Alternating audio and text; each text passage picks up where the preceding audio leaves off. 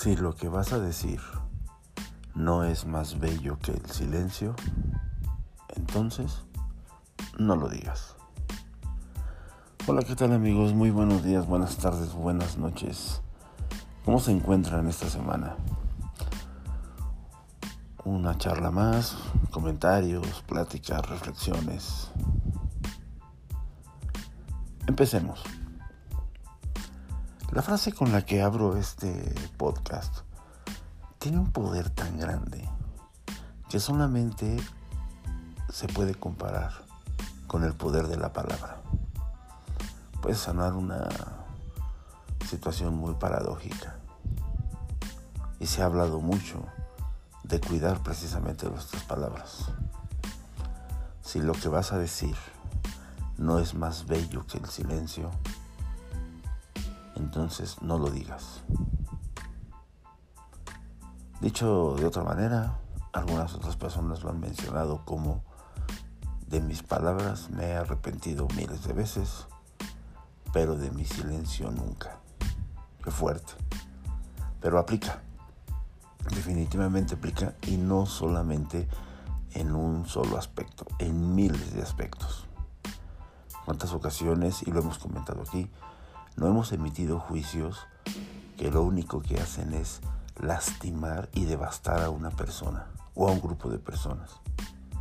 Es muy fácil hablar, es muy fácil emitir un juicio sin tener bases, sin tener el conocimiento exacto de por qué están pasando las cosas. Y la mayoría de las ocasiones terminamos etiquetando y haciendo un juicio por adelantado de alguien o algo.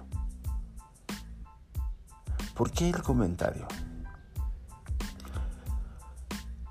Lo hago precisamente porque en esta sociedad en la que estamos, muchas eh, veces observamos a una persona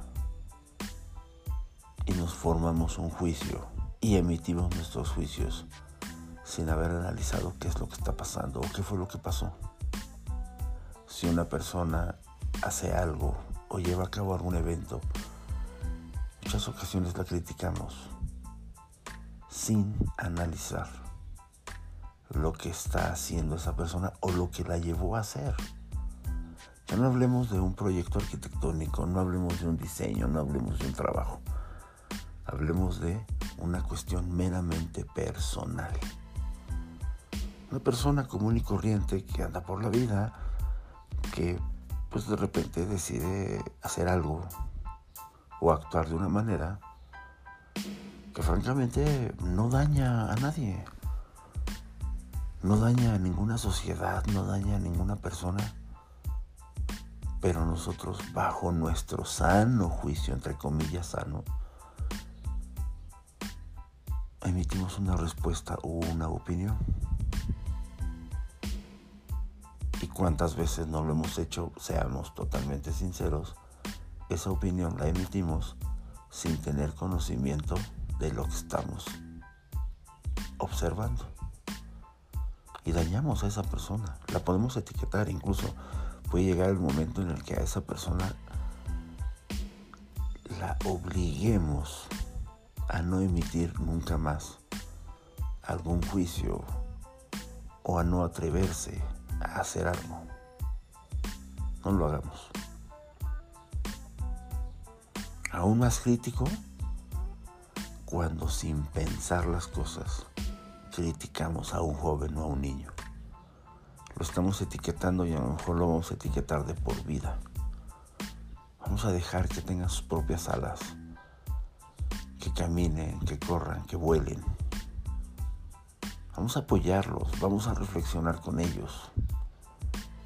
Hay tantas cosas que podemos aprender de los niños, de los jóvenes, que nosotros los adultos nos podríamos sorprender. Pero, ¿cuántas veces no hemos creído que tenemos nosotros los adultos la verdad absoluta? Y no la tenemos. Las nuevas generaciones nos han enseñado muchas cosas. Y algo que nos van a enseñar las nuevas generaciones y nos están enseñando es el sentido de la inclusión. Si vamos a criticar algo, vamos a tomarnos unos minutos para poder reflexionar y saber si lo que vamos a decir verdaderamente vale la pena. Inclusión, amigos, esa es la gran palabra. Y no estoy hablando nada más una inclusión hacia las personas que padecemos alguna discapacidad. Inclusión en todos los sentidos.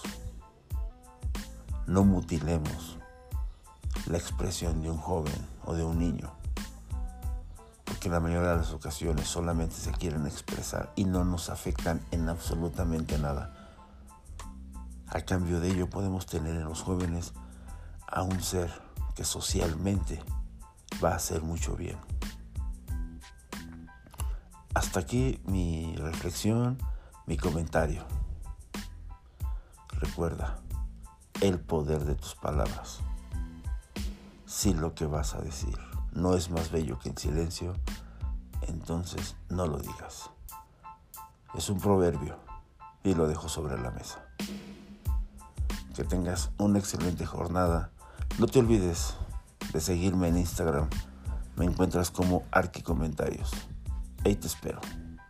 Recuerda, las barreras las ponemos nosotros mismos. Hasta la próxima.